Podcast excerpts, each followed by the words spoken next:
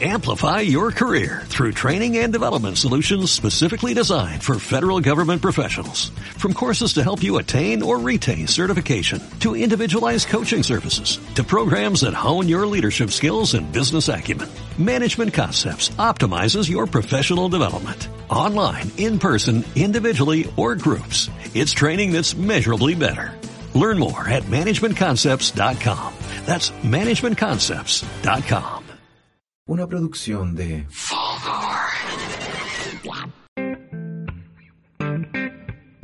Buenos días, buenas tardes, buenas noches. Bienvenido a este quinto capítulo de Al Tiro Podcast. Ya eh, estamos cerca de los 56 días de lucha sin soltar la calle, que lo cual nos tiene a todos maravillados, a todos y a todas maravillados. Eh, queríamos partir este editorial de este capítulo dada la acusación constitucional contra Andrés Chadwick que fue aprobada. Pueden estar pensando que quizás no significa mucho que no pueda optar a cargos públicos durante los próximos cinco años. Sí, yo quería apenas de cárcel, quería que estuviera preso, como muchos y muchas de ustedes también así lo quisieron. Pero la implicancia política de esto es lo que significa que la derecha, que el gobierno haya tenido que asumir las culpas políticas por las torturas y violaciones a los derechos humanos que han venido ocurriendo estos 55 días de lucha es un precedente histórico que va a aparecer en los libros de historia los próximos 30 años, los próximos 50. En Chile se violaron los derechos humanos cuando comenzó la revuelta del 2019. Eso quedó estampado, eso quedó escrito el día en que se acusa a Andrés Chadwick. Puede ser el chivo expiatorio del, del gobierno, puede ser el chivo expiatorio de los empresarios, pero nunca más en Chile van a poder actuar de forma impune.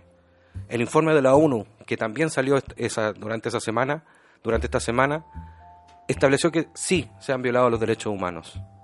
El Instituto Nacional de Derechos Humanos ya ha establecido más de 57 querellas por apremios ilegítimos. 57 querellas. Con una sola ya debería haberse detenido todo.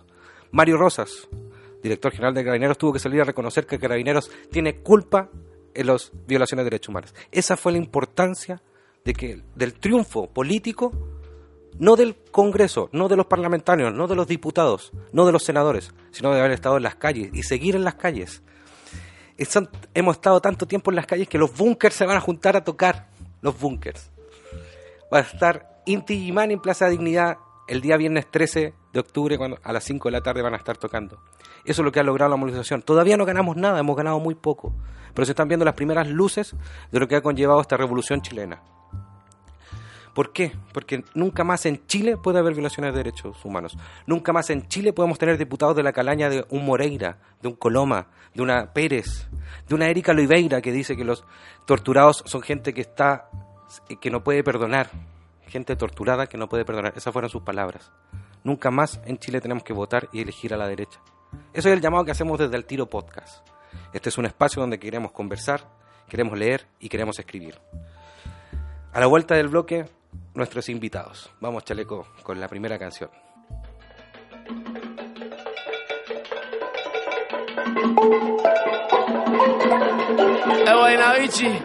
La falta.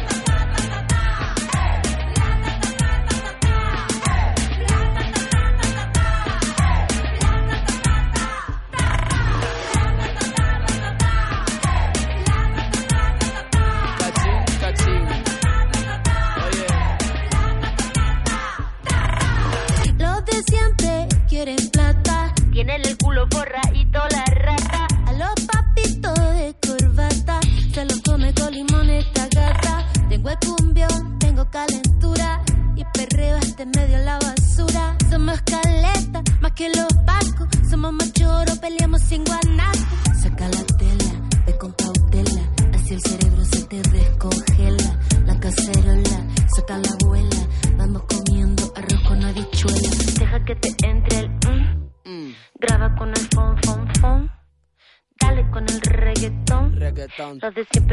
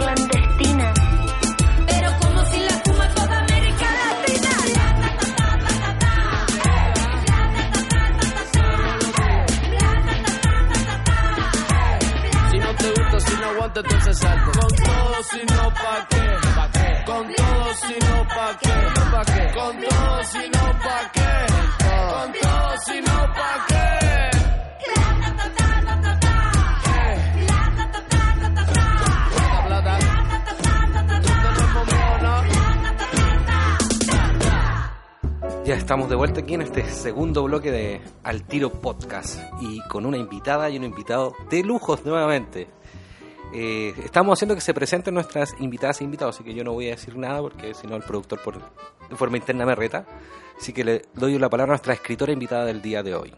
Hola, muchas gracias por la invitación, chiquillos. Eh, bueno, yo me llamo Macarena Araya, soy de profesión actriz, estudié teatro, eh, escribo, lancé mi primer libro este año, aparte soy guionista, estudié guion también y bueno, me dedico un poquito a eso, a la escritura de guiones y, y ahora más también metida en el mundo de la literatura. Esa soy yo. Bienvenida, Maca. Muchas gracias. Hola, hola. Eh, muchas gracias por la invitación nuevamente. Soy Vicente, participé en el primer podcast, en el primer episodio de este podcast. Exacto. Y ven- vengo eh, engañado. ¿Pa' Me trajeron engañado. Eh, no, nuevamente como eh, Lector invitado. lector invitado de eh, el club Armario. El que, el que yo participo es el Armario al menos. Sí, Sí, no he ido a ningún otro en verdad. no, tenéis que ir, a- tan maravilloso. Sí, estuve leyendo para la japonesa, pero Dale. Gracias por venir y gracias por aceptar la invitación de este humilde podcast que está Muchas comenzando. gracias por la invitación. muchas Oigan, eh, mira, pero antes de que se me olvide, o si no me van a retar, tengo el mensaje, mi polola, Fernanda, saludos también, te ama. O sea, por favor, dile que la amo. Lee tu libro por lo menos una vez a la semana. Así que tuve que quitárselo ahora, por favor, para que lo Oh, firme. Eh, muchas gracias, sí, qué lindo. Sí, Ay, muchas no. gracias, Fernanda. Sí, que por leerme. quería dejarlo eso antes que se me olvidara, porque siempre me ha retado que nunca lo he decidido. Siempre es muy, es muy emocionante que alguien te lea. Como que Sí. para mí que alguien, por ejemplo, vaya a una biblioteca, compre el libro, gaste su plata en, un- en algo que uno escribió, es tan loco y como de repente te llegan mensajes por Instagram y qué sé yo, de la gente que hace lecturas que tú nunca viste. Todo eso es tan bonito que como yo creo que esa es un poco la gracia de sacar tu manuscrito, lo que sea que hayas, que hayas escrito y lanzarlo para afuera. eh, que te llegue como el feedback o el recibimiento del- y las lecturas de la gente es muy bonito. Así que muchas, muchas gracias por ese comentario. Sí. No sé, Vicente, tú qué has pensado. Yo, con la- yo lo releí ahora para este podcast. Y con todo esto que está ocurriendo, con el- la revolución de Chile, eso veníamos conversando con, con Sebastián, el productor de aquí de, de Al Tiro Podcast, que ya no queremos decirle más estallido, porque es como que estalló y ahí quedó. O sea, como que quedó la chip. No, ahora es revolución. Derechamente no queremos parar con todo, sino para qué. Y me dio una otra relectura tu libro ahora, con sobre todo la historia de la chica que vive en la casa de campo, con Mm. los papás, y, y que uno dice que son militares, están torturando en esa casa. Claro. Entonces, ¿cómo han tomado esta resignificatura el, el Vicente que vino al primer programa? Que igual han pasado tres semanas, entonces como que eran tres semanas de estar haciendo, tratar de hacer actividades, después la tarde la marcha, y hoy día como que seguimos ese ritmo, pero ya como algo que esto no va a parar hasta que consigamos algo de verdad. Lo de Chatwit es una estrellita como del Mario Kart, que nos Sí. sigue dando energía para continuar, Sí. pero estamos recién comenzando. No sé la, qué- la meta qué- está lejos. Sí, no sé qué, qué opinan de ello, así como de la resignificado que ha tenido después de 55 días de lucha todo esto.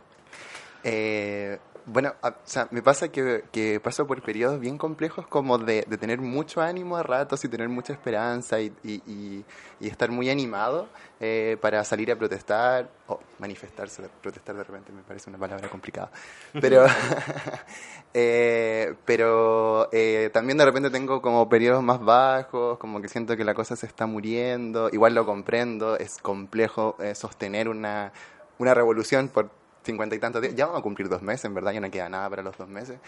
Eh, pero también, por ejemplo, me pasó que el otro día fui a una charla sobre eh, una, una investigadora que era experta en procesos constituyentes en el mundo. Y ella nos dijo, y, y- y fue como un cachetazo que quizás yo debería haberlo sabido desde antes, pero me dijo, dijo el, el- la nueva constitución no está ganada. O sea, Mm. aquí hay, hay- todavía hay un tiempo bastante importante donde hay que hacer, hay que mantenerse en las calles, claramente eso es una forma como de, de ejercer presión, pero al mismo tiempo hay que hacer una campaña de eh, concientización, por así decirlo, sobre eh, la votación que se viene en abril y sobre todo porque no la podemos perder. O sea, hay- que ganarla sí o sí y sobre todo porque tenemos un sector de la población que hace mucho tiempo que ya no está votando. O sea, Piñera con cuándo salió electo? Con nada, en verdad fue muy poca gente. Entonces, ojalá ahora como motivar a la gente a que salga, a que vaya a votar, que participe en las, en las municipales que se están sucediendo ahora, eh, que salga a votar en, en abril. Y bueno, todavía nos queda todo este proceso, en verdad. Y mientras se escribe la constitución, eh, también hay que estar insistiendo en las calles y peleándolas punto por punto hasta que hasta que quede lo que nosotros queramos. Eso Sí. es lo más importante. Sí. Ah, oye, y una cosita, sí. que me acordé de tu libro eh, cuando lo, lo, lo leí la otra vez. Me gustó mucho la parte, eh, como el primer capítulo, donde ella está en su casa y recuerda como manifestaciones anteriores, Ah, como sí. correr del guanaco, que también creo que me pasó cuando empezó este, eh, eh, cuando, cuando estalló todo esto, fue, ¿hace cuánto tiempo no estaba en una marcha? ¿Hace cuánto que no corro de un guanaco? Sí. Y ahora que siento que corrió demasiado, ya a rato es como, ya, por favor, no quiero seguir corriendo. Sí, ya llévenme o, o- basta, así Sí, no sé.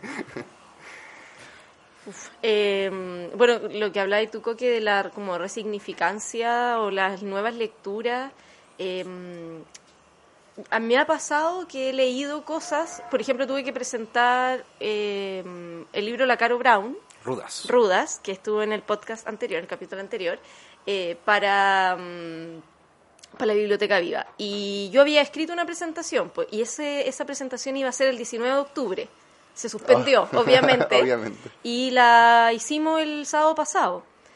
Y fue y, y después cuando yo me puse a leer lo que había escrito para presentar el libro fue como, ¿qué es esto? ¿Qué, qué antiguo suena? Como que, que estaba hablando como de del territorio y, y de la naturaleza, una, que es un tópico bien presente en el libro de la Caro. Y de repente eh, era como, tengo que hablar de las tesis, tengo que hablar de un violador en tu camino, esto se trata de, de resistir también, de ser ruda. Entonces lo leí totalmente distinto como había sido mi lectura inicial. Y eso me ha empezado a pasar con muchas cosas, incluso como con, no sé, me leí hace poco eh, un libro que se llama Colección Particular de Gonzalo Eltech, que es una novela corta de un cabro que estudia literatura y vive con, o sea, tiene una relación con su padre, que vive en Valparaíso, que tiene una tienda de antigüedades, qué sé yo. Y, y no es un libro como político, no es como, no sé, un libro la nona, pero sí, pero está toda igual ahí, ¿no? Como en esa intimidad, en, en la relación con el padre, un padre de derecha, una madre no. Entonces, todo uno empieza como a, a, a sentir que, que condujo hasta el estallido, a la revolución, ¿no? Y con mi libro, claro, hay, hay, hay cosas que, que uno tenía de alguna forma naturalizadas o normalizadas, como ir a una protesta, que te llegara agua del guanaco, que eh, comerse una lacrimógena, era como, pucha, ser chileno al final, como ir a una protesta. Y, y llegamos al 18 de octubre y empezó a pasar lo que pasó y las lacrimógenas ahora revientan en las caras de la gente que tiene una chiquilla en coma de 15 años, dejan ciega a, la a Fabiola eh, y, y el, y el- como esta normalización que habíamos hecho de la violencia nos pasa la cuenta, pues. Nos pasa la cuenta en que ahora hay muertos, en que hay gente que va a quedar ciega, hay gente tuerta y, y lo interesante es buscar las pistas en la literatura. Hay muchas. Yo creo que, que los narradores chilenos hicieron una. tenían bastante olfato de que, de que la violencia de la dictadura, digamos, no se había acabado. No estábamos en una democracia que casi nos creíamos aquí, no sé, Dinamarca o Suiza o primer mundo, no. Entonces, había muchas muchas pistas en la, en la narrativa y hay que volver a eso porque hay que leerla con más atención ahora, pues, de lo que incluso lo hacíamos, lo hacíamos antes. Em, eso, eso podría decir. Sí, increíble lo, lo, lo- como tú también lo dices, Maca, y el Vicente también lo toca un poco de, de que no hemos ganado nada esto con la nueva constitución y lo, de lo resignificado que hemos estado haciendo de todo. ¿No les, ¿No les ocurre un poco que veníamos viendo un poco que esta normalización de que tener que pagar el crédito, tener que pagar el arriendo, que los arriendos de un departamento de 20 metros cuadrados, de 30 metros cuadrados cueste 300 lucas? Sí, o sea, y que es como normal, ¿no? Si eso es lo que cuestan, y es como, no, queremos, estamos ya cuestionando un nivel más allá. Lo que pasó con Fabiola Campillay, que ella iba al trabajo, nos dijeron, está normalizado todo, así que tratan de volver a sus actividades, y ella iba a su trabajo. Y los Pacos la dejaron ciega. Lo mismo con Gustavo Gatica, o sea, un chico de 21 años que estaba sacando fotos y, y va a quedar ciego para siempre. Eso, eso es algo que todavía no le tomamos No, el es peso hasta el final. Y que haya justicia para Gustavo y para Fabiola y para todos aquellos que han sido mutilados. Y la chiquilla de 15 años. Exacto, que, que no han dado la identidad por ser menor de edad. A cualquiera de nosotros que hemos ido a las marchas, que hemos estado ahí, nos podría haber pasado. O sea, iba Exacto. pasando y te, una, te revientan una lacrimógena en la cara. Entonces, en verdad estamos viviendo... Yo, yo cuestiono ahora el concepto de democracia, como si, es, si esto es una democracia, entonces es una cosa muy, pre- muy precaria, como muy violenta. Eh, estamos en un estado policial, eh, y, y lo bueno lo que tú mencionáis en la editorial en el editorial que es que se están violando los derechos humanos que organismos internacionales lo han dicho constantemente y aquí el, el gobierno o hace caso omiso o no asume ningún tipo de responsabilidad y eso eso es nuevamente violentar a las víctimas.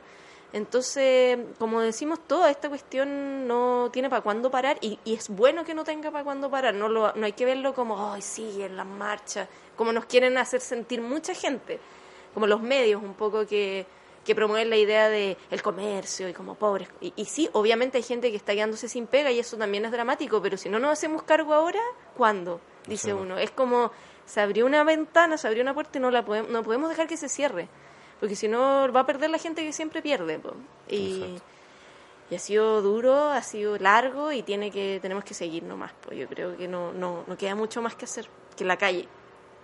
Sí, es súper complicado igual en ese sentido porque eh, uno quiere seguir en la calle, pero como bien decías, los medios de comunicación desde el día uno han estado intentando decir como, oye, esto ya se acabó, como fue una cosa como de un día, de un fin de semana, pero ese mismo lunes yo también eh, fui con mi abuela, entonces ella como que me decía, parece que esto ya se acabó, y yo así como, no, esto viene para rato, y, y también uno que siento como que en, en esta idea de que la esto nunca nos había pasado como sociedad chilena, por así decirlo, entonces eh, yo recuerdo desde muy, desde, desde los primeros días, no sé, conversaciones, todo el mundo es como, no, yo creo que esto ya se está acabando, y todo es como con un miedo de que esto realmente se acabara, y, y, y también como decís tú, eh, eh, es, es esa, esa forma que tiene el gobierno también como de no hacerse responsable de nada, ¿cachai? O de decir como el orden público es eh, como que lo justifica todo, ¿cachai? Como, hay- como, el, como el orden público es el derecho humano eh, principal, primario, ¿cachai? Con eso se justifica toda la cuestión. Y uno dice como, primer derecho humano es como la vida, ¿o no? No sé, como tengo derecho a vivir, tengo derecho a que no me pase nada cuando salgo a protestar. A mí me pasó el otro día que fui a, a Plaza Italia, iba llegando a Plaza Italia y estaban los pacos ahí eh, por esas donde dobla esta micro, no me acuerdo cómo se llama, y la, la iglesia. Sí, pero la calle se llama horriblemente Carabineros de Chile o la calle que está detrás. No, la calle está un poco, an- un poco más al sur por Vicuña. Ah, ya. Pero Tiene hay- un hay- nombre de obispo, pero no recuerdo cuál. Debe ser, seguramente. Sí, hay una iglesia, y, bueno, que la saquearon entera más encima y quemaron todo, fue una barricada gigantesca. La única Y- iglesia que ilumina es la que arde. Dicen, dicen algunas y algunas. Sí, pero también, o sea, me- lo que iba a contar es que em, yo iba llegando a la, a la manifestación y están los pacos ahí y, bueno, un paco de repente se gira y dispara y yo me doy la vuelta y la lacrimógena me llegó en la espalda, ¿cachai? Oh. Y corrí, solo corrí, y llegué a la esquina y como que me levanté la polera y le dije a una niña como, ¿puedes verme si tengo algo? Porque me llegó una lacrimógena. Pero yo estaba como en un shock tremendo y solo sentía un dolor y un impacto. Y me mira y me dice, no, no tenéis nada, no tenéis nada. Y yo como que me bajó el alivio y al mismo tiempo me, me quedó un dolor como durante todo el día, ¿cachai? Atrás, porque el impacto, ¿cachai? Que- Imagínate hubiese sido en la cara. Sí, pues, o sea, esa fue la cuestión, como que yo. Sí. reaccioné a como darme vuelta y taparme, sí, pero me llegó en la espalda. pues. En algún momento van a haber cámaras, o sea, para quienes nos están escuchando. Vicente es una persona alta y flaca. Bien flaca, o sea, Súper flaca. y- o sea, súper flaca, digamos así, súper flaca. O sea, para que le haya llegado en la espalda, es que el Paco le apuntó. Sí. Sí, o sea, yo lo vi apuntando. Te, te apuntó, derechamente, no, te, no es que te... No, no fue, una. sí, o sea, es que y además estaba muy cerca, estaba hay cinco metros, no sé cuánto hay de aquí a allá, ¿cachai? Entonces yo lo vi, ¿cachai? Lo vi, me miró, pa, disparó. Criminales. Criminales, ¿Es un ¿cachai? O sea, criminal? y más encima pues, con esta cuestión, por ejemplo, que ahora en diciembre sacaron a todos estos pacos nuevos que le adelantaron el egreso, entonces uno piensa, pucha, o sea, ya los otros que tienen tantos años, tanta instrucción en derechos humanos y estos que son como paquitos nuevos, ¿cachai? Y son un montón, pero como que, Sí, O sea, ¿qué se puede esperar? que a raíz de las carabineras que quemaron, recuerden que la formación de las fuerzas especiales o de los que salen a la calle es de un año, 12 meses. Los que sacaron antes, los sacaron a los 8 meses, o sea, le faltaron los últimos 3 meses de cuando esté sobrepasado dispara la cara, no sé, a lo mejor le faltó ese curso. Claro. No, y están, pero a raíz de esto que tú estás diciendo un poco del orden público y para que hay un tema que está ahora muy sobre el que está y que gracias que aparecieron. Nos quisieron meter eso de que, oye, falta orden, ahora están saliendo solo los violentistas y la gente quiere volver a la normalidad y está todo eso, y nos aparecen en su cara las tesis. Oh, qué maravillosas. Y dan un vuelco gigantesco a toda la movilización, o sea, más de 100.000 mu- 100.000 mujeres por lo menos a lo largo de Chile han salido en ello, lo, lo del Estadio Nacional con las tesis eso fue increíble. Eso fue hermoso. tesis seniors y que se está replicando en todo el mundo. Entonces, nos vuelven a dar un aliento increíble a las feministas. Sí, es como un nuevo aire. Exacto, Sí. un nuevo aire, y que cambió el rostro de la movilización. O sea, lo cambió por completo. No sé cómo, esto que tú estás diciendo un poco, el orden social, pero las tesis vienen a decir, ya, hay orden, pero está pasando esto y nos sigue pasando. Y no ha cambiado. Sí, o sea, la- la- la- lo que está pasando con las tesis, que es un himno ya a esta altura, y eh, además que es, si hablamos de literatura, hablamos de arte, es súper creativo, es una, es una performance, no es un discurso, no es un, no es solo una, no es la rabia, sino que es la rabia, pero expresada a través de, de una acción artística, de una canción, de una, de una coreografía, y, y es tan potente que resuena y se replica en todo el mundo. Eh, recogen la, estas cuatro maravillosas mujeres recogieron además algo que es tan lamentablemente como propio de nuestra cultura, que es la violencia hacia la mujer. Y, y leer, por ejemplo, esos testimonios que dicen como no, no era mi culpa, y dice como tenía siete años, ni dónde estaba, mi casa, ni cómo vestía, eh, ropa de colegio. Y así han, han surgido una serie de testimonios que uno ha podido leer por las redes sociales. Y, y claro que resuena, pues sí es algo que yo creo que todas las mujeres a lo mejor no hemos sufrido una violación, pero sí algún tipo de abuso o acoso en la calle, en tu familia, hemos vivido. Entonces, claro, viene, viene a tomar un poco la posta de, la, de las movilizaciones, a dar este nuevo aire y gracias por eso. O sea, yo estoy tremendamente agradecida que, que haya salido este himno en este momento. Y otra cosa muy... ah, Me cuelgo de, de que lo de, lo de las tesis es una performance para hablar del arte en, que ha surgido de la movilización. O sea, escuchamos recién, por ejemplo, la canción de la Mon Laferte, que surge por la movilización, por el estallido, por la revolución. Las calles, o sea, las calles son un museo.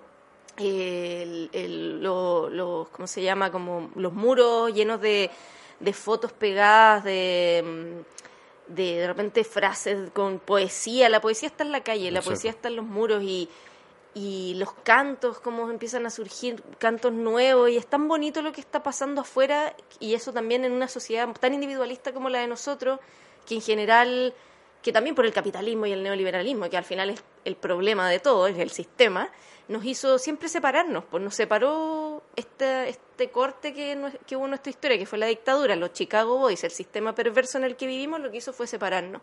Y lo que está haciendo el estallido, la revolución, es juntarnos en la calle. Entonces, es tan simbólico también eso, y es tan simbólico que el arte en este momento esté en la calle. Por eso, por ejemplo, para mí es muy difícil escribir. Yo desde el 18 estoy como...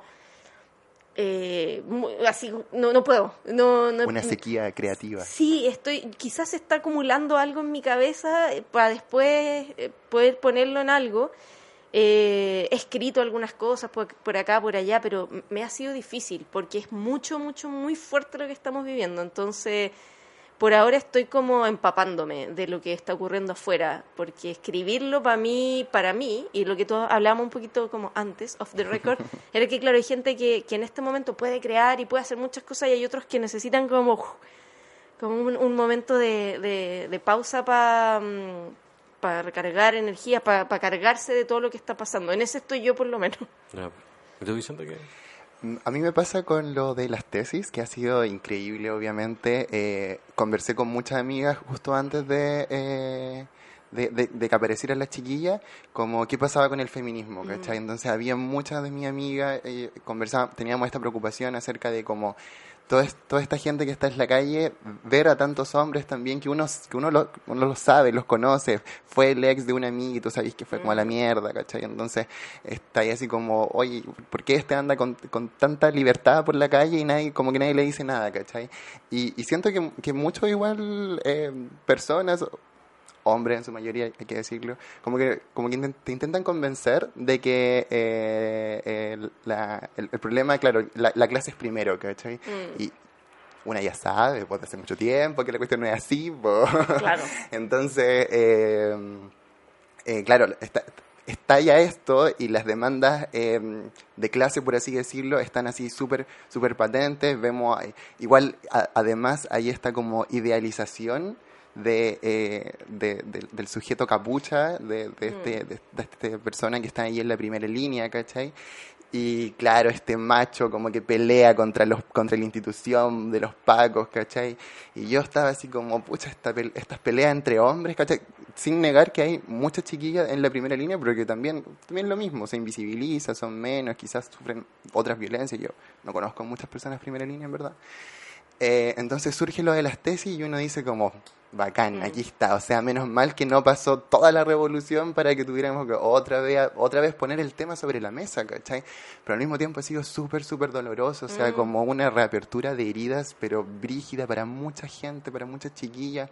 Y todas las chiquillas que con, con mucha valentía, ¿cachai? Con, hay, que, hay que tener harta como garra, ¿cachai? Para escribir todas las cosas que uno ha leído. Yo igual he leído pocas porque en verdad duele un montón, entonces someterse a tanto igual es, es complejo, pero eh, leer esas cosas, sab- saber además que las chiquillas igual se exponen a que eh, los hombres la acusen por eh, calumnias, por injurias, ¿cachai? Entonces, más encima, por ejemplo, que, porque si son tan locos, como, como son, en verdad, eh, eh, pueden llevar a cabo un proceso legal que las mujeres van a terminar perdiendo, o, o puede ser, o es muy probable, porque, bueno, justamente la canción de las tesis es eso, como los jueces también son estos hombres, parte de esta sociedad patriarcal, que no les va a dar la razón, o, los va, o las va a hacer pasar por un proceso súper complicado de revictimización total, ¿cachai? Que, que va a hacer que sea todo que, puro sufrimiento y quizás como con pocas ganancias, etcétera, pero lo encuentro bacán, o sea, como encuentro que eh, eh, eh, era justo, era necesario, o sea, como que yo igual al principio, eh, como por también lo que tú decías, como en las calles, las calles se dice todo lo que la prensa no va a decir jamás, o sea, como, entonces me gustaba mucho que justo frente a mi casa, el primer día, aborto libre, gratuito y como seguro, y fue como bacán, bacán, por lo menos hay alguien ahí como a pesar de que por todos lados hubieran otros tipos de demandas. Pero... Lo difícil de las tesis, eso sí, esa parte donde hay que, que bajar y subir, esa parte es la, la- lo complicado de la coreografía. La pero, pero se puede. Yo soy operada de la rodilla, no tengo tres tornillos, pero lo hago igual. Hacerla rodeada de mujeres, la, la performance es muy emocionante. Como yo la primera vez que la hice, además soy muy llorona, me, me emocioné, así como que lloré. Porque es sentir una energía colectiva que es muy, muy, muy bonito. Así que es lo, yo siento que es- fue perfecto, llegó en el momento en que tenía que llegar, no era antes, fue, fue llegó y, y está también eh, haciéndonos reflexionar de nuevas cosas, como tú decís. Es que son tantos temas, porque es la educación, es la salud, son las pensiones, que son como la mierda, es el sueldo, que como tú decís, o sea, hay departamentos de 30 metros cuadrados que valen 300 lucas mensuales, las pensiones son de 80 lucas, eh, es, es una bola de nieve y aparte es que las mujeres son violentadas, los femicidios, apareció, volvió a hablar la Navila Rifo, que está Sí, totalmente po. abandonada por el Estado. Totalmente. Entonces, uno, Chile es como que uno, uno mueve la tierrita y aparece una, una caja de mierda que, que es gigante y puta, estamos limpiando, po. estamos, Exacto. ojalá, y hay que seguir. Todo el rato, o sea, lo mismo que decía un poco Vicente. eh, hubo tres inscripciones de las tesis, Un mirador en tu camino, y no recuerdo cuál es el otro nombre que inscribieron. Bueno, los tres fueron inscritos por hombres. Sí.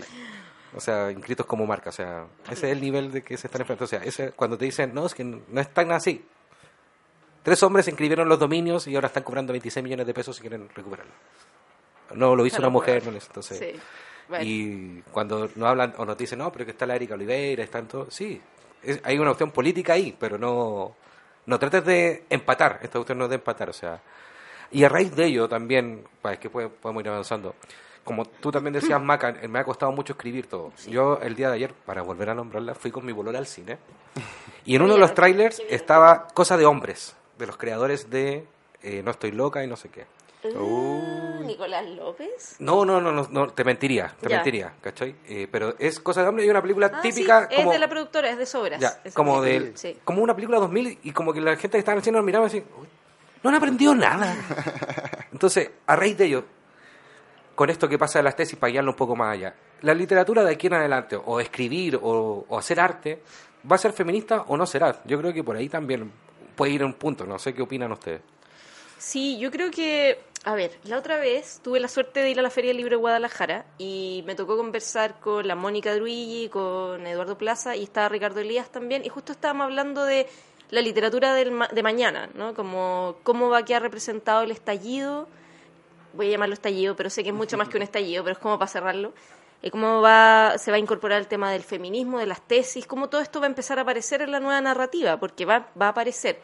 Y mm, claro, está el susto de, de qué va a pasar, porque obviamente van a salir cosas súper comerciales y horribles. eh, Alberto Mayor terminó un libro de por qué surgió la crisis y cómo se solucionó antes de que termine. claro, no- o sea, son, el, el mercado es muy rápido, digamos, pero eh, yo creo que la literatura es, es como, eh, eh, es muy sabia en un sentido y actúa de repente más por olfato que, que como con un propósito de ser discursivo. A lo que voy es que a mí me parece más interesante siempre como las, las lecturas que uno puede hacer de un texto, de, una- de un cuento, de una novela, de un ensayo, que, que me impongan de antemano la, la lectura el escritor. ¿Ya? O sea, para mí el mejor ejemplo de, de- de lograr eso es la Luna Fernández, que siempre hablo de ella.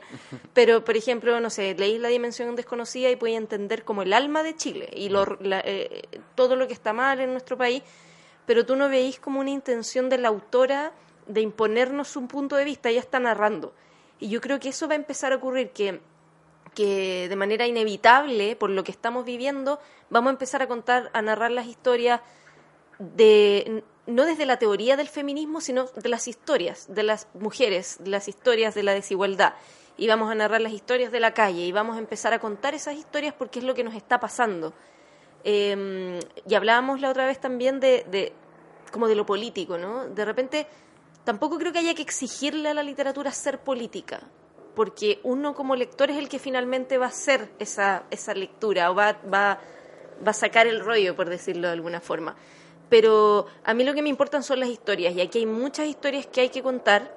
Aquí, mm, de repente, claro, vivimos como un boom de la escritura del yo o de la autoficción o de, mm, de ese tipo de narrativa que yo creo que, es, que, que también responde a muchas cosas de la sociedad chilena y yo, yo huelo o, o percibo que probablemente venga una literatura más como de la afuera, como de contar más, más del coro que de la individualidad. Y creo que viene como el, el- el tiempo del coro, del- de, la, de la masa, de, de hecho, de alguna forma. Siempre desde el detalle, siempre desde la historia particular, pero el- la historia más de todos que, que tanto la mía, ¿no? Como mi historia, eh, mi infancia, qué sé yo. Percibo que a lo mejor las cosas van a empezar a ir por ahí, probablemente me equivoque, no, no sé, pero sí, estos temas van a empezar a aparecer porque son las cosas que estamos viviendo. Y, y qué rico leerla, y qué rico leerla de una escritora que, o un escritor que tenga 50, 60 años y de una cabra que, está, que tiene 20, de alguien que tiene 35, como cómo lee también las- la- lo que está pasando alguien más joven, alguien más viejo. Eso me, eso me, me motiva como lectora a, a encontrarlo. Maravilloso. Sí, en ese mismo sentido a mí me pasa que eh, siento que hay como, como algo muy rico en, en lograr como eh, intersectar, por así decirlo, como todas estas categorías que, que nos configuran como sujetos. Entonces yo creo que la, claro que la literatura, eh, o lo que uno espera leer igual, como lo que a mí me gusta, ¿cachai? Es como esa posibilidad de que tiene una persona de contarte una historia que es un relato histórico al mismo tiempo in- como interseccionado con la política, con... eh, no sé, lo, claro, como quizás no la teoría del feminismo, pero con las experiencias de distintos sujetos en, en un mismo contexto y cómo te afecta de distintas formas, porque en este momento de eh, tan alta eh, sensibilidad, por así decirlo, eh, todas las cosas empiezan como a entrar en un conflicto eh, como que, puede estallar en lo más mínimo. Entonces uno de repente puede tener peleas con amigos, peleas con los familiares, ¿cachai? Y eso es súper importante, o sea, como... eh, como que la revolución no es solo lo que está sucediendo afuera en las calles, la revolución también Sí. va por dentro y también va en, la, en los lazos que uno establece, en los que continúa después de eso, lo- o los que uno decide cortar y y así, ¿cachai? Entonces creo que como que, eh, o sea, como que creo yo lo que espero de la literatura, de lo que se viene, por así decirlo, es justamente como encontrar esa riqueza, Mm. ¿cachai? Como, como esos pequeños detalles de las vidas cotidianas, ¿cachai? Pero que no dejan de estar En este sumergidas en un, en un, es- un aspecto macro así súper com- complejo, ¿cachai? Porque eh, se intersectan tantas cosas que de repente uno dice, ya basta, ya como, como hay que revolucionarlo todo, o sea, Sí. hay como lo- todos tus vínculos, todas tus eh, tus- tus formas, ¿cachai? De lo, de lo, de lo que no, a mí me pasa, por ejemplo, las, las cosas que yo consumo, tanto así como de gastar mi dinero en, pero también las cosas que yo como, lo que, lo que ingiero, ¿cachai? Como que para mí también ha sido como todo un tema, ¿cachai? Todo, todo, sucedido todo- en todo ese se instante, afectado. todo Me se pasa lo afectado. mismo. Sí. La relación con el comercio conmigo ha cambiado, o sea, evitar los supermercados, evitar el retail, ir a la feria, eh, no, por ejemplo, pedir Uber Eats y ese tipo de cosas que, que al final es un modelo súper perverso. Entonces, que- todo, todo uno lo cuestiona y eso es maravilloso. A todo esto me han llegado mails de Uber Eats todos los días. Todos los ya estoy como chato, como que... Con la- 35 con la- mil pesos sí. de descuento. como- Pide algo, por ¿Sabes favor. Pide algo, por favor, sí. Como el, un- el ejemplo perfecto de, de esa, de un poco de lo que tú estabas diciendo, que para mí es el trabajo que hace la Svetlana Alexievich, que por ejemplo Increíble. con Voces de Chernóbil, que al final es un coro, son, no sé, como 300 testimonios, eh, de- en relación a la tragedia, pero son súper particulares, envueltos en este como macro contexto que es la, la, la, la explosión de la planta nuclear, ¿no? Pero es la, la mujer del bombero, es el técnico nuclear, es qué sé yo, y al final este coro de voces te, te arma en el mapa. Yo ahora estoy leyendo, y lo ando trayendo aquí, eh, la batalla de Tlatelolco, que es de la Elena Poniatowska, que lo empecé a leer porque la Areli empezó a subir a su Sí, Instagram lo vi también y también quiero leerlo. como imágenes de, de, de Chile en la actualidad con textos de la batalla de la noche perdón de Tlatelolco y cómo iba era lo mismo sí. era la misma historia entonces tú decís Sí. la historia de Latinoamérica es una historia de violencia que se repite en un loop perverso y ahí lo estoy leyendo es maravilloso es como la Svetlana Alexievich mexicana y está súper caro en Chile. Yo tuve la suerte, como estuve en México, me lo compré allá, pero acá está 19 lucas. Eh, pero lo puedo prestar. Pero a lo que voy es que es que es tan bonito como como leer la historia de los otros y, Sí. y yo estoy yo yo percibo que por ahí por ahí pueden ir la puede, puede encontrarse algo muy rico en la literatura porque lo que estamos viviendo es único en nuestra historia probablemente yo creo que uno de los procesos revolucionarios más importantes que hemos vivido sin duda desde el 73 es este tuvimos el 2006 tuvimos el 2011 pero esto es esto es o sea y a lo mejor Es completamente nuevo. eh, es completamente nuevo, es distinto. Yo me siento en una revolución. Yo, yo todo, toda mi vida se ha, se ha visto afectada. Y qué bueno que se vean afectados. O sea, vivíamos en una normalidad que, que no estaba bien. No estaba bien lo que estaba, la forma en que estábamos eh, viviendo, relacionándonos con el mercado, con el consumo, entre nosotros. Bueno, y todos los temas que hemos mencionado que están mal funcionando en, en nuestro país. Genial. Sí. Sí, vivir la revolución. Sí, yo creo que esa es la clave, como tú también decías, Vicente. En honor al tiempo, Vicente, y no por presionarte, como nuestro lector invitado a nuestra escritora. Wow, qué lindo el libro. Aquí, si, si hubieran cámaras, Sí, la Maca acaba de sacar el libro y es hermoso. Y es gigante, es hermoso. Este es de bolsillo, sí. Sí, que- Es muy bello. Todo maravilloso. Su foto. Vicente, tú como nuestro lector invitado, ¿qué pregunta le harías a nuestra escritora? Ay, Buena, ¿eh? Ahí está. Es una nueva sección, tiene que escuchar el podcast. Ay, yo tengo que, pero tengo que pensarle en este momento, Exacto. Ahora. Sí, Ahora o ahora. nunca. ahora o nunca. Cualquier cosa. Cualquier cosa. Sí, vamos. Eh, bueno, pero para que hablemos igual un poco más de paisajes, creo yo. Maravilloso. Eh, Oh, a todo esto no hemos nombrado el libro. El libro, ¿cierto? sí. Así que, vamos.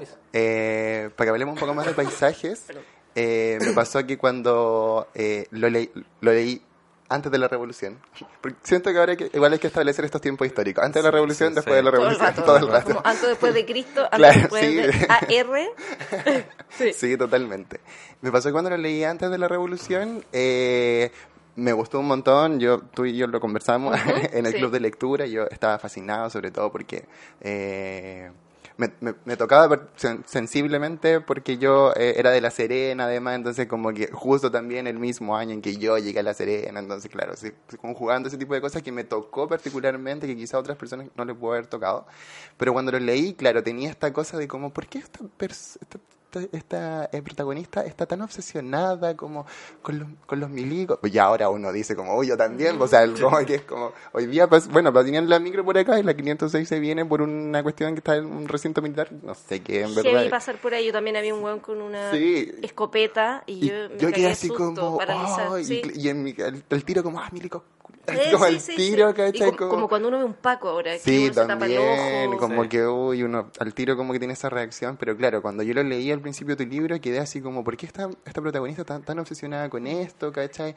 Como que se tira unas teorías medias rebuscadas de repente, y claro, después tiene todo este, este, em, eh, como esta historia y que un poco como que la justifica, em, pero claro, yo pensaba ahora, después de la revolución, cómo este personaje eh, como que se volvería a pensar como, como si viviera como este proceso revolucionario, ¿cachai? Como si le pasara todo eso. Claro, si pasara, claro, viviendo este proceso revolucionario y vivir en una calle donde este milico loco, ¿cachai? Te deja notas como, o sea, ya la cuestión ya se volvió, porque antes uno, claro, ya tenía este recuerdo del 73 como algo como que...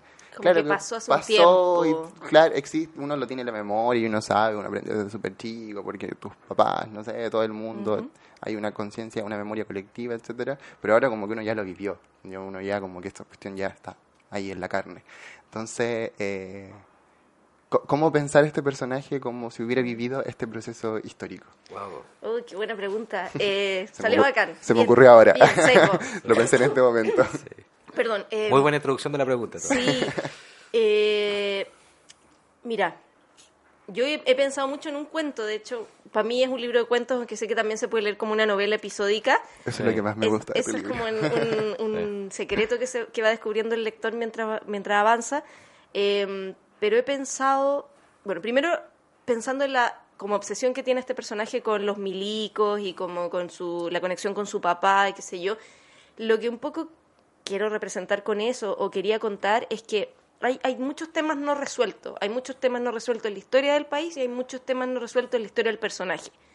representado en la historia del personaje la relación con el padre. ¿no? El, pa- el papá de este personaje desaparece, la deja sola, siendo que era un personaje, era un padre, por ejemplo, de izquierda, eh, comunista, pero la abandona finalmente. Entonces su historia personal es esa. Y ella, como no tiene la relación con el padre, siempre inventa un poco eh, cuál hubiese sido el destino si yo hubiese tenido una relación con mi padre, si mi padre no me hubiese dejado.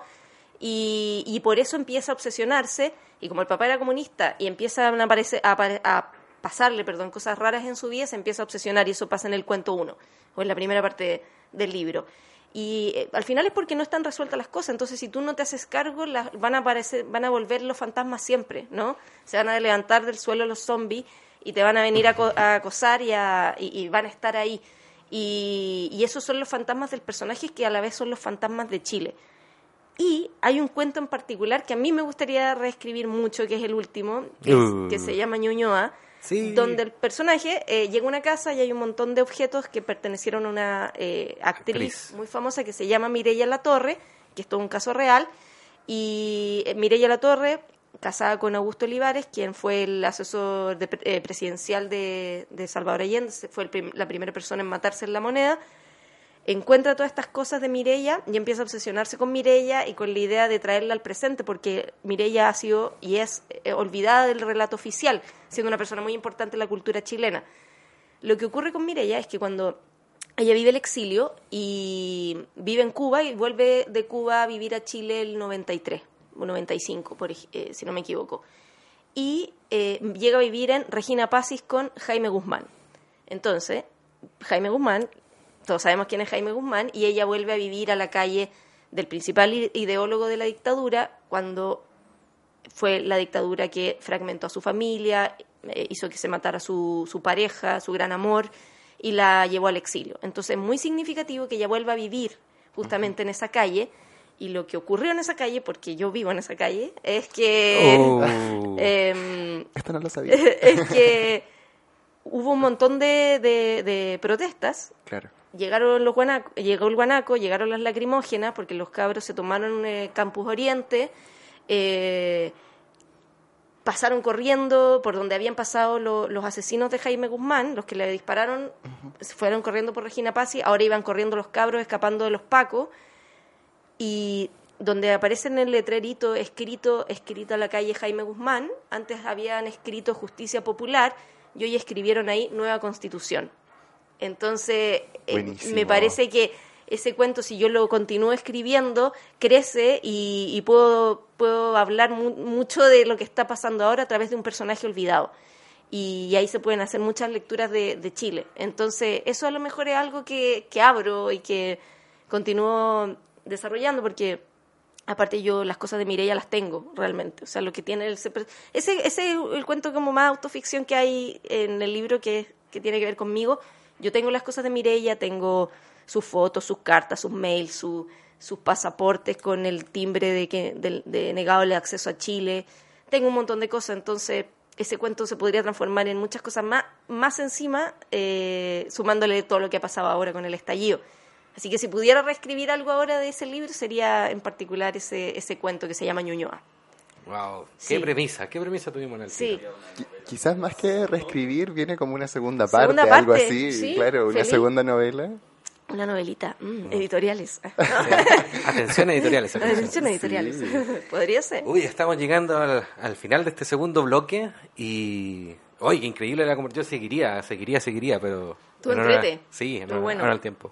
Tenemos una pequeña tradición que estamos instaurando aquí, que les comentamos antes de comenzar el, capítulo, que cada uno de nuestros invitados e invitadas escoge una canción y nos explica por qué quiere esa canción.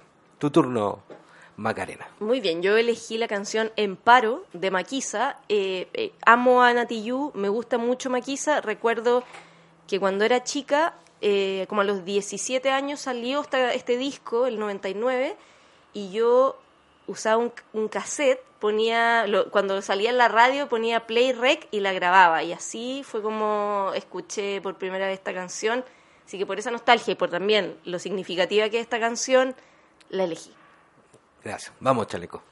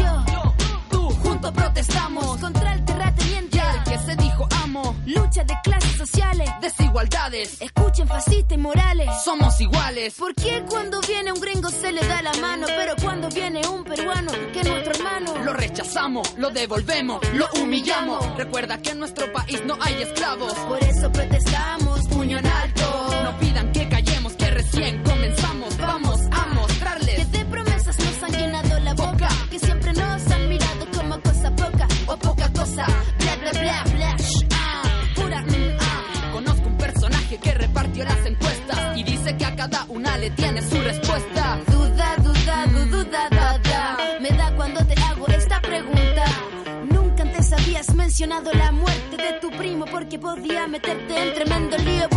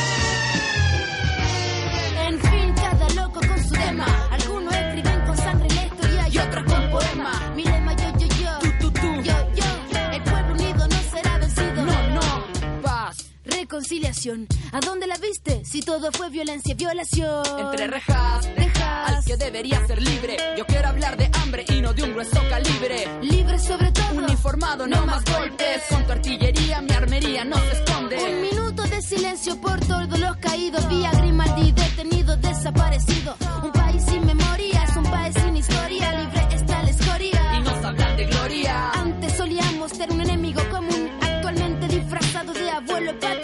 detrás, ¿quién se esconde? Brezhnev se esconde, pero detrás que se esconde. Contreras se esconde, pero detrás, ¿quién se El esconde? cura Spoon se esconde, Pero detrás de nosotros nadie se esconde. Protesto, manifiesto contra las fuerzas públicas que viven de abuso. Protesto. Manifiesto, Que devuelva la tierra de Mapuche de Ralco. protesto, manifiesto, Libertad a los presos políticos en este momento. protesto, manifiesto,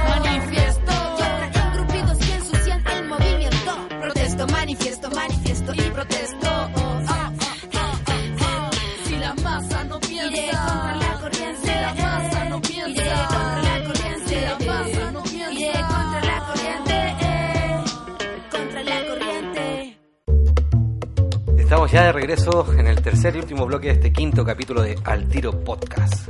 Conversemos, leamos y escribamos. Siempre se me olvida ese, esa baja de título. Es para darle tiempo a los audífonos de Vicente. Perdón. Eh, no, bien. En este tercer bloque ya nos abocamos un poco más a lo que nos gusta hacer, que es leer y escribir. Y queremos preguntarles qué están leyendo, qué están haciendo para, en base a esta premisa de lectura y escritura, para sobrellevar y resistir estos días que nos quedan de lucha. Vicente, Macarena, no sé quién quiere responder. Uy, Vicente, tú. Oye, ha sido un, un momento igual complejo. Siento que, o sea, que no ha dejado de ser complejo en verdad para la lectura, para la escritura. eh, en general, siento que me siento a leer y, y me distraigo de inmediato porque está sucediendo todo en todas partes a cada rato. Y, y, y eso, en general, eh, leí para el Club de Lectura Armarios eh, Un año sin amor de Pablo Pérez, que eh, a mí personalmente no me gustó. Sí, a mí Eh, tampoco. eh, siempre ¿Cómo se opino- llama? sí, Un año sin Un año amor, sin amor. de Pablo Pérez. Eh, encontré como que lo- todo lo que uno puede decir del libro suena muy interesante, pero cuando lo leí fue como, pucha, como que no me gustó cómo está tan escrito. eh, tiene, este, tiene este formato de diario de vida que... eh, eh, claro, que, que, va día, día tras día, pero sentía que era como un, un escribir acerca como de lo que te sucede cotidianamente, pero sin un proceso reflexivo quizás. Entonces a mí me pasó que claro, como me gustaba porque me gustaba porque hablaba de eh, de Argentina, del VIH, del SIDA, de, de, de todas las ideas que se tienen al respecto en una época donde se estaba recién encontrando, o sea, recién se encuentra eh, la- el- el medicamento, el AZT, eh, o sea, la triterapia, en verdad.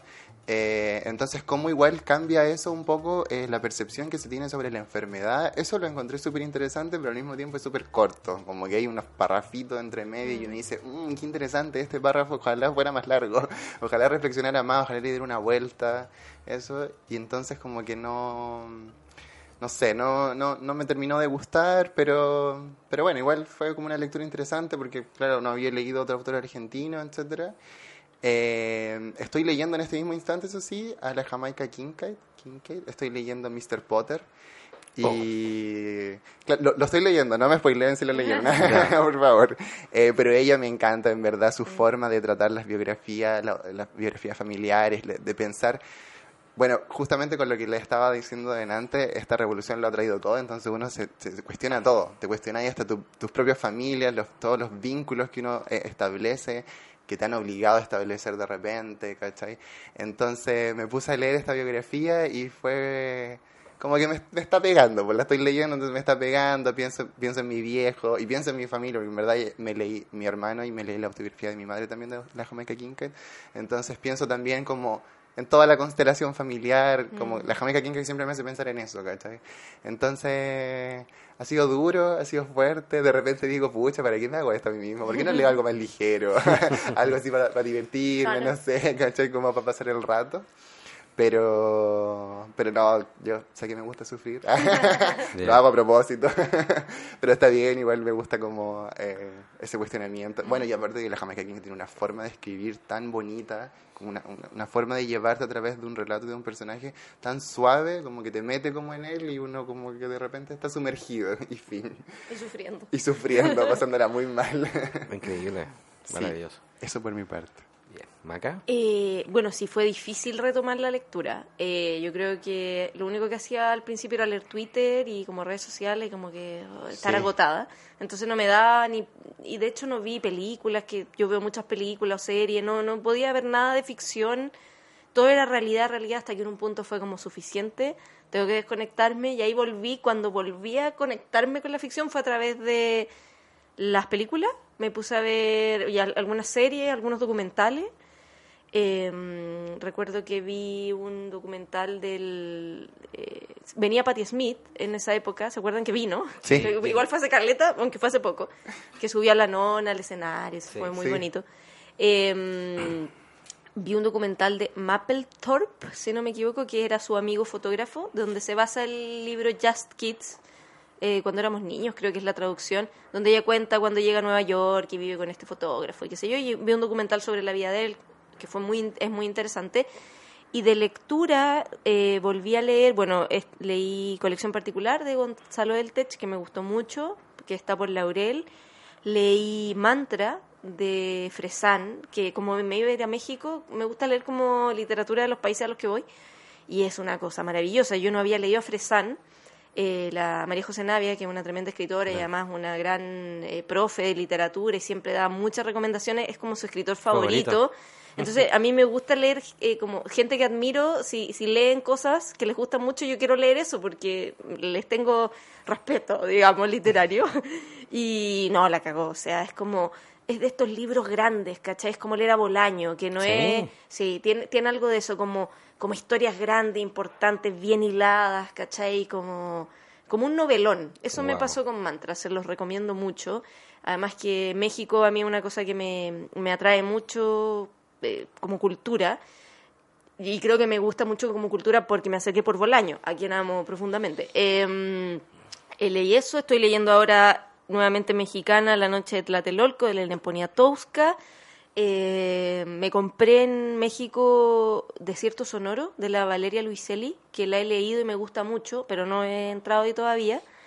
Y eso que recuerde que haya leído. Y aparte, bueno, he estado viendo algunas películas. La última que vi fue Marriage Story, Historia de un matrimonio. Oh, la quiero ver hoy. sí. Veanla, chiquillos. Por ¿Es buena? Es buena. A mí me gustó mucho. Hay, hay gente que no le gustó tanto, pero a mí me gusta mucho ese director que se llama Noah eh, Baumbach, que es el, él hizo otra- una película maravillosa que se llama The Squid and the Whale, que es la historia de dos hermanos, de una familia también, muy buena. Es el- la pareja de Greta Gerwig, con la que hicieron una película que se llama Frances Ha, no sé si la vieron, que también está en Netflix. Bueno, recomiendo todo eso. Noah Baumbach es muy, muy bueno. Así que esas han sido como mis escapadas hacia la ficción que recuerdo en este momento. Tú, Coque, ¿qué Ah, estáis bueno. leyendo? Te, te paso a ti la pelota. Ah, no, o sea, Tú has leído caleta. O sea, al igual que usted, las primeras tres semanas no pude leer nada. Y hace tres semanas que caí en una vorágine de, de escapar de la realidad y he Te estado pusiste al día. a leer, a leer. De todo lo que he leído, el, que más me ha gustado hasta ahora es eh, Bendita Lengua Mía, de la Gabriela Mistral, que la recopilación la hizo Jaime Quesada, que salió ahora con, con Catalonia, la editorial Catalonia, que son los diarios íntimos de, de la Gabriela en los Qué distintos países que ha estado eso. y como siempre escribe, o sea, escribía cartas, escribía poesía, respondía mail, eh, ¿cómo se llama? No, mails, cartas diplomáticas y aún así se daba el tiempo de escribir su diario en la noche. Qué Y son, y son extraordinarias, los recomiendo mucho, están parcelados por los distintos países que estuvo. Y hasta ganándose el premio Nobel decía, y mi poesía es mala, no sé por qué me dan el premio, decía. O sea, No. Es extraordinario, ese, lo- ese lo recomiendo a, a ciegas. Pero también quiero hacer recomendaciones más que nada de, de colectivos, como por decirlo, como todo ha ido cambiando. Y queremos invitarlos y invitarlas a todas a que estén pendientes de nuestras redes sociales porque vamos con nuestra amistad secreta el próximo sábado 21 de diciembre. Esto toda la información la puedes encontrar en www.bibliotan.cl slash secreto. Ahí donde nos hemos juntado los últimos tres años aproximadamente se, ha, realizado, en donde cada uno tiene que ir con un libro que quiera regalar. Esa es la premisa. Y ahí nos juntamos, hacemos un picnic. Ahí, ahí sale toda la información donde está. Yo una vez participé de la amistad secreta y me regalaron un libro increíble. O sea, me regalaron La mano izquierda de la oscuridad de Ursula Le Guin. Creo que es uno de los mejores libros que he leído en mi vida. O sea, la Ah. cuestión es, es, otra, es otro mundo. En verdad, bueno, Ursula Le Guin, una escritora de ciencia ficción, ¿cachai? Un, pensar, un, pensar un mundo, pensar personas de un mundo diferente, con cuerpos distintos, con una cultura distinta, porque además estos personajes no tienen eh, un sistema de sexo-género. Sí. ¿Cachai? Entonces pensar toda una sociedad que no tiene esto, que para nosotros es una cosa que regula todos los aspectos de nuestra vida, y yo quedé así como, oye, la Wow. mejor amistad literaria, así como, Sí. ¿cómo pasó esto? Ahí está, Gracias, ahí, está, ahí está el mejor el mejor sponsor que podemos decirle, para que vean. eso. Sí, y, participen. y, con- y mezclándolo con eso, Vicente, estamos también lanzando las Bibliobox. ¿Qué son las Biblioblogs? Por distintos temas que estamos que nuestros clubes realizamos, distopía, armario, Japón, el club leer para leer, estamos lanzando una caja con distintos artículos relacionados a ese tema. Un marcador de página, un guardalibro, un estuche con lápices, una taza de biblioteca. Qué- Para toda la qué información, hermoso. sí, Qué buena. Ahí están las fotos en el Instagram por si quieren ver cómo quedaron. ¿Ya? Esto, usted en www.bibliotan.cl slash bibliobox. Y ahí pueden... No, es Biblogs. Perdón, me sopla por interno el productor que es Biblogs. Slash Biblogs. Y ahí está toda la información por si quieren una cajita literaria para esta Navidad. Nosotros ya estamos terminando este quinto capítulo. Agradecemos nuevamente a Macarena. Paisajes es su libro, por si quieren encontrarlo. Es maravilloso, es hermoso. O sea, vuelvo a insistir, mi polola Es ro- Fer- es Fernan- rosado. Es rosado. Es rosado. Qué bonito. Sí. O sea, hablamos del, lo- del título, pero el- la bajada de título es maravilloso, lo que está entre paréntesis. Por favor, Maca, tú dil- Paréntesis, no habrá muerte, aquí terminará el cuento. Yo creo que... con Editorial Noctámbula, una editorial que salió este año. Sí. Y ha sacado muy títulos muy interesantes, como Sí. el de la Caro Brown, que se llama Rudas, también ahí chequenlo. Sí, sí. Oye, para seguir alabando el libro, eh, yo encuentro muy bonito cuando uno logra entender por qué esa frase. Cuando uno lee Sí. esa frase y entiendes como por qué está esa frase, Exacto. quede como, ¡ay, Sí. qué hermoso! Es Y una aparte- frase importante Es una frase libro. muy importante, entonces como que paisajes y además cuando cuando uno entiende la idea de los paisajes y esa frase, es que a mí me encantó tu libro. Oh, eso que gracias. Está todo pensado, está todo Somos- pensado. sí, somos fans. Muy bien somos groupie groupie de Macarena. Sí. Lo quiero mucho, chiquillo, Sí. gracias. Bueno, antes de pasar a Vicente con tu canción, yo ya como todos saben, me llamo Coque Lector, me despido de este quinto capítulo del Tiro Podcast, donde nos juntamos a conversar, a leer y a escribir. Muchas gracias por acompañarnos. Muchas gracias. Vicente, te dejamos a ti con la canción. Yo me despido. Tengo que contar que... ¿Por qué? Exacto. Eh, bueno, la canción que yo elegí es All Mine de Portishead y la pensé justamente porque, por todo esto de las tesis que está sucediendo, esta canción trata acerca de... eh, puede ser vista desde ambos ángulos, o es una canción de este amor demasiado apasionado, o en verdad es como un psicópata que, que quizás como que quizás como que te va a matar. Entonces, eh, no sé, co- como lo de las tesis me ha resonado mucho a través, igual por experiencia personal y además la experiencia de amiga, entonces fue como, esta es la canción del momento. Así Bueno. que adelante y muchas gracias por invitarme. Gracias a ti por venir. Nos vemos.